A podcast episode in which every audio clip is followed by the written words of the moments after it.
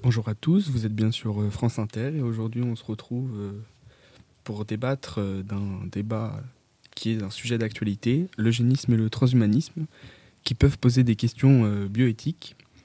Je vais maintenant laisser les différents intervenants se présenter. Donc, bonjour, je suis Marie Lemaire.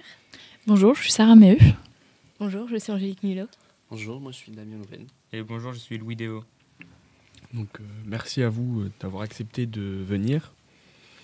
Donc Louis, euh, comme vous êtes scientifique, pouvez-vous nous définir les termes eugénisme et transhumanisme? Oui, évidemment. le terme eugénisme se réfère à des théories et à des méthodes visant à améliorer l'espèce humaine, basées principalement sur la génétique. Quant à lui, le terme transhumanisme décrit l'ensemble des techniques visant à améliorer les capacités humaines, qu'elles soient physiques ou mentales, via un usage avancé de bio et de nanotechnologie.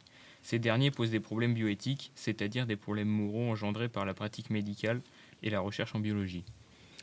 Donc euh, merci. On peut commencer en citant euh, la Convention euh, d'Oviedo hein, en 1997 qui interdit toute modification sur la lignée germinale qui a été signée par 29 pays sauf la Chine qui devient donc un des précurseurs en matière de génétique.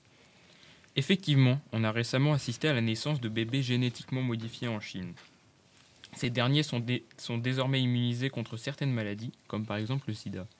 Je trouve ces débordements et ces dérives aujourd'hui inadmissibles il y a toujours trop d'excès.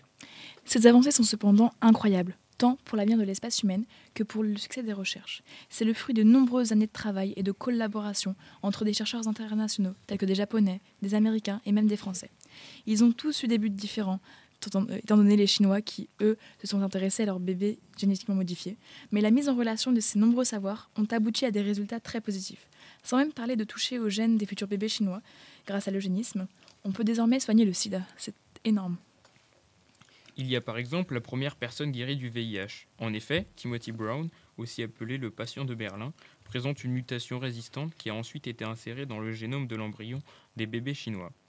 Plus récemment, on retrouve aussi un second cas de guérison qui lui est appelé le patient de Londres.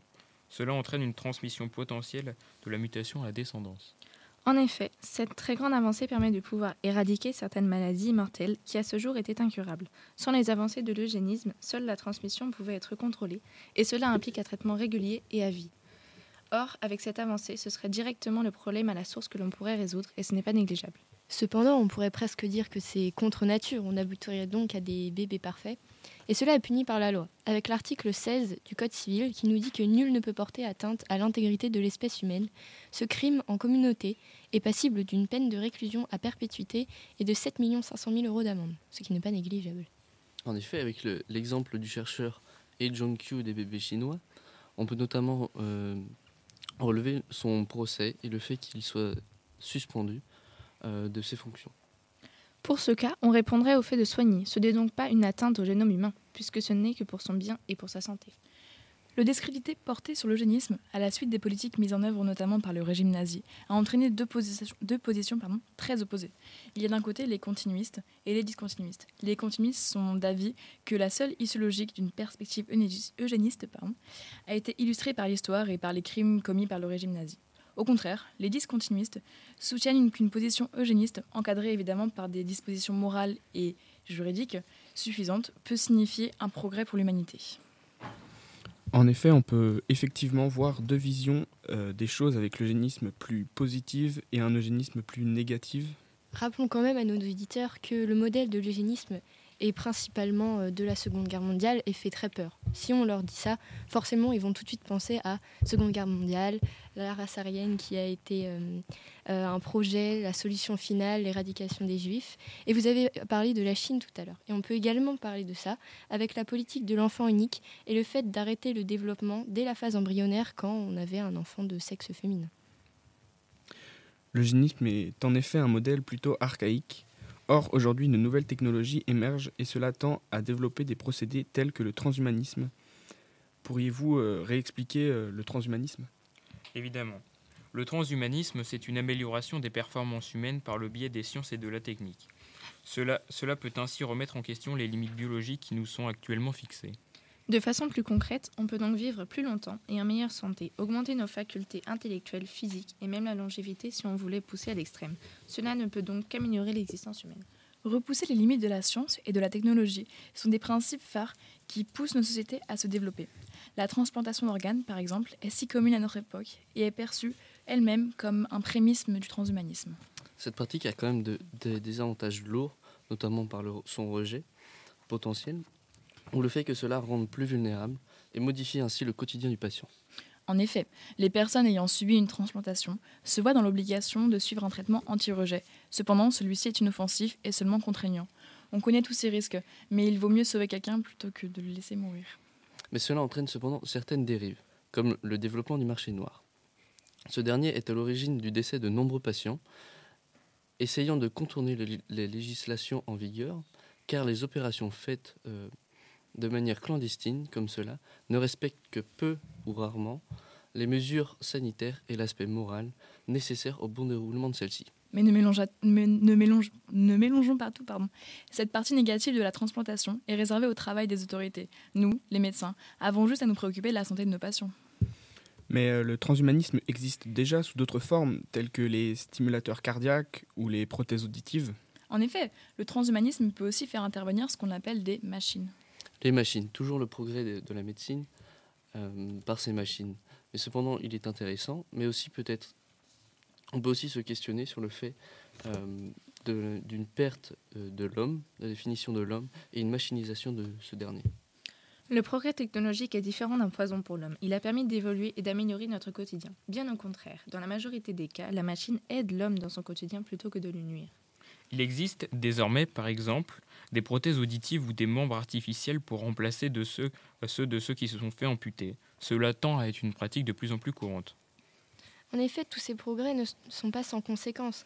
Il faut bien distinguer le quotidien du patient qui peut être amélioré, mais à la base, revenant quand même d'un point de vue moral, euh, cela peut toujours avoir des dérives et certains scientifiques, vous parliez des médecins tout à l'heure, mais les médecins peuvent toujours être dans l'excès aussi. Effectivement. Avec ces, avancées, on peut également aborder le transhumanisme sous un angle plus médical. Et en effet, cela permet de lutter contre de nombreuses formes d'handicap. Effectivement, le laboratoire Clientech propose par exemple de mettre un implant dans le crâne qui va stimuler une partie du cerveau avec de la lumière chez les personnes euh, atteintes de la maladie de Parkinson ou avec du froid chez les personnes épileptiques. Imaginez une sonde, une tige, une électrode, un, un système à l'intérieur duquel un matériel qui va permettre de conduire du froid. Le froid va se dissiper à l'intérieur du cerveau qui est à l'origine des crises pour les soulager. Mais euh, cela ne comporte-t-il pas des risques? Bien sûr qu'il y a des risques, mais, nous devons, mais devons-nous nous arrêter de progresser à faire quelque chose car il y a des risques? Cuisiner, marcher dehors, faire du sport sont risqués, mais est-ce pour autant que nous ne le faisons pas? Les risques sont cependant évalués et restent surveillés chez les patients, sachant qu'en effet, ces risques peuvent sembler plus importants, sachant qu'ils concernent dans ce cas précis le cerveau. Toutes ces, révolutions intracérébrales sont très prometteuses pour les personnes malades et qui souffrent tous les jours de leur maladie. Il est donc essentiel de les aider si nous pouvons. Cependant, le transhumanisme peut aussi intervenir dans notre vie quotidienne. Exactement. La puce électronique, par exemple. Il s'agit d'une petite puce insérée sous la peau, comme on peut le voir dans les scénarios de films de science-fiction. En Suède, dans ce pays féru de nouvelles technologies, quelques milliers de téméraires s'en sont déjà équipés. La pratique reste confidentielle, mais ne fait pas débat. Dans cet état où les assurés sociaux acceptent depuis très longtemps le partage de leurs informations personnelles. L'implant électronique remplace par exemple les clés, les cartes de visite et même les billets de train. C'est un accessoire inoffensif qui simplifie la vie quotidienne de ses, utilisateurs. La puce est actuellement un objet entièrement passif. Elle n'émet donc aucune donnée que se- seulement lorsque l'on pose la main sur un lecteur de carte adapté. Cependant, les développeurs ont ainsi des données personnelles sur chaque utilisateur. Même si en Suède, les habitants sont habitués, je ne pense pas qu'en France, on pourrait faire pareil. Le risque le plus important concerne les données. Car plus elles sont, collectées et partagées, plus le risque est important. Si un jour un problème médical est détecté chez son porteur, qui va être mis au courant et quand? Les compagnies d'assurance, les médecins et lui-même, est-ce qu'il sera au courant? Ensuite, on peut aborder du coup cela d'un point de vue moral, qui est toujours remis en question, mais aussi d'un point de vue biologique. Pour Ben Liberton, microbiologiste, les dangers sont pourtant d'ores et déjà réels. L'implantation de la puce peut causer des infections et des réactions du système immunitaire. Le transhumanisme fait donc encore peur. On peut aussi ainsi faire écho avec le mythe de Frankenstein, qui nous laisse euh, sur le fait qu'il ne faut pas laisser à la science le fait de répondre à la question qui est l'homme? Cette question est- à laquelle nous ne devons pas apporter forcément de réponse, euh, est une question existentielle. Et cela ne mènerait-il pas à la perte de l'humain en tant que tel et à sa transformation en une machine? Comme nous pouvons le voir, le transhumanisme et l'eugénisme sont des sujets qui soulèvent encore de nombreuses interrogations bioéthiques. Nous allons donc euh, conclure ce débat en remerciant les différents intervenants d'avoir accepté de participer à notre émission et en remerciant également les auditeurs de nous avoir écoutés. Merci.